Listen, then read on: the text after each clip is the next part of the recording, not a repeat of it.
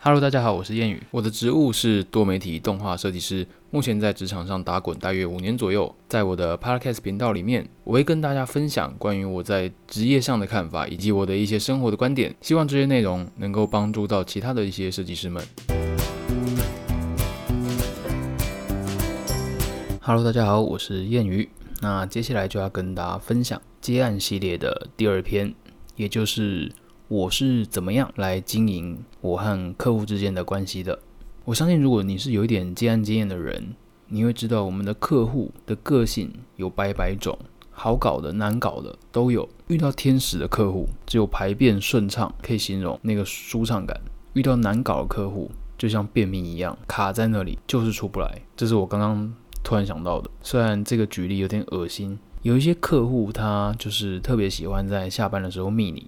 有些客户，他就是要在他该付款的时候，我得一直催他。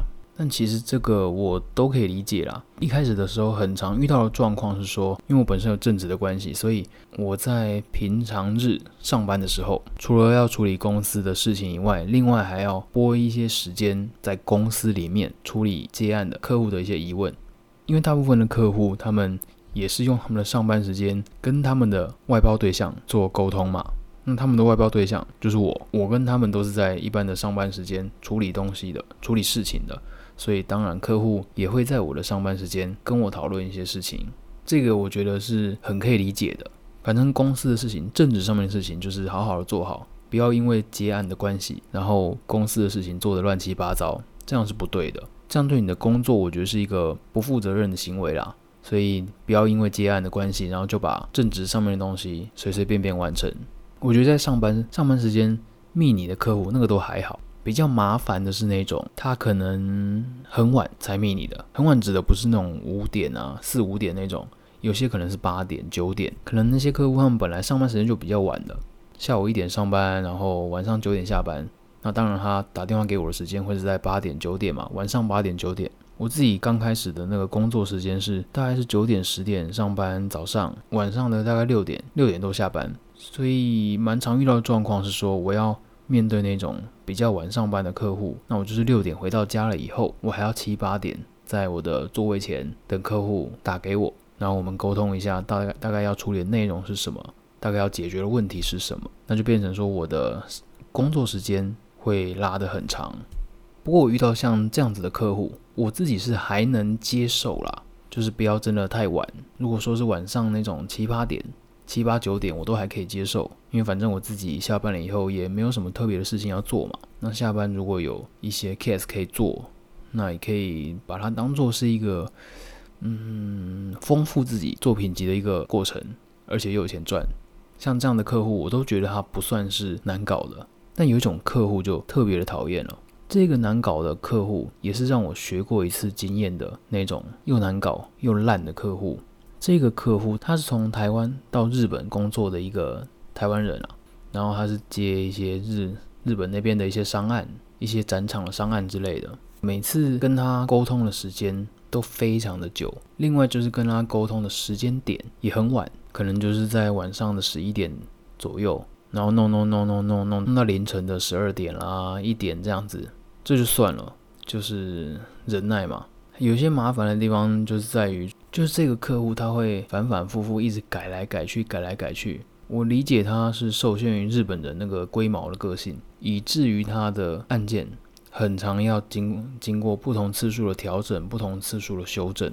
但其实没关系，我觉得这些都可以忍耐。时间点晚，我可以忍耐，改很多次也算是正常。客户就是这样嘛。但让我真的火大到不行的，就是这个客户，他最后付款的时候拖拖拉拉。这个客户在需要我帮忙的时候，他会很很赶着，很赶着跟我求救，然后跟我讨论各种东西，讨论到很晚。另外就是他东西也要很快的做出来。对于他的要求，我都尽量的满足他了。可是最后我该得到我该有的报酬的时候，结果竟然是一拖再拖，严重到什么程度呢？其实最后这个客户，这个家伙。他是违约的，他当时并没有给我我应该要有拿到的所有的报酬，然后他就怎么样，他就避不见面了。从这点我也想跟大家说明清楚：如果你们在接案的时候，如果大家在接案的时候没有白纸黑字或者先拿到一些定金的话，我的建议是你的作品内容最好都要有一些浮水印压在上面，这是一个办法。另外就是签报价单，至少要有个证明啦，证明你们双方会履约的这个证明，不然可能会落得像我这样子的下场，就是客户需要你的时候扒着你不放，等到满足了他的要求以后，他就不见了。没错，这个日本的客户他真的就不见了。那个时候他该付款的时候，他已经延了一个月。他跟我说抱歉抱歉，不好意思不好意思不好意思。我听一听，我想说好没关系，再等他。那再等他了以后，他又反正就又找了一些借口了。那一个月过去了，两个月、三个月，我记得第三个月的时候，我真的受不了。这也是我第一次对我的客户这么的这么的凶。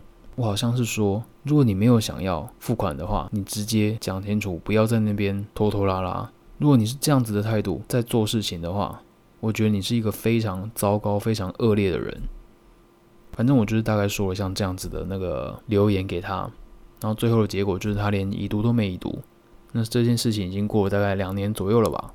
那是谁我就不说了。我只希望自己的这个经验能跟大家分享一下。希望大家不要去踩这种雷了，好不好？客户百百种啦，那好搞的、难搞都有。有时候当然会私下会抱怨一些客户很烦、很讨厌嘛。可是慢慢的、慢慢的，我自己是会尽量的站在客户的角度去做事情，去帮他们想一些事情，去体谅他们。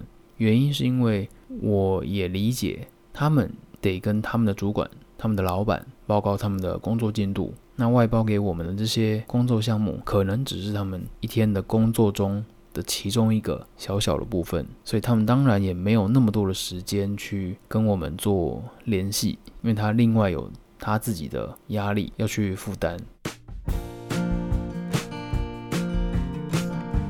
有一种客户，我想特别再拉出来说一下啦，就是那种要一直改啊，一直改。有接案的你有没有遇过那种，就是客户他一直改、一直改、一直改，无限改你作品的一个轮回？可能你的档案已经存到什么叉叉叉 dash V 四、V 五、V 六，已经不知道存到第几版了。有一天你可能在想，你可能还会跟自己打赌说，诶，我会不会存到 V 十一版、V 十三版，改十三次这样子？其实遇到这种问题是蛮常见的啦。我觉得除了除了接案前就是先谈好，最多只能改几次以外。另外就是，我们都知道，其实只能改几次的这件事情，通常都是说说的啦。因为像那种很小的地方，你要算一次吗？譬如说，他想再新增一个字好了，就一个字而已，你要算在那个修改次数当中吗？那也是蛮尴尬的。所以说，现在的我在接案的时候，其实我比较会去先聊一下，先聊起来嘛，先问问客户这个案子的目的，会比较知道他们要的是什么。就是我们其实我们必须要知道客户。他们就是因为不懂、没有经验或者没时间处理，所以才选择外包。那这样子的状况下，我们身为接案方的价值是什么呢？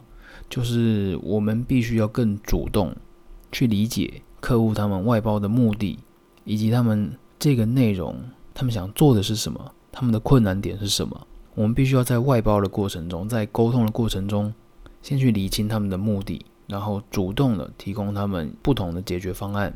当我们能够主动的帮客户想到不同的解决方案，其实客户会更加深他对你的依赖、对你的信任。就是如果你在接案的时候，客户当然会抛一些他们想要做的一些内容给你嘛，那你当然不能照单全收。你其实可以提出一些你觉得更好的办法反馈给他们，当然他们接不接受是他们的事。可是如果你愿意这样多做一道工的话，其实是会加深客户对你的印象。这也是一种经营自己个人品牌魅力的一个机会。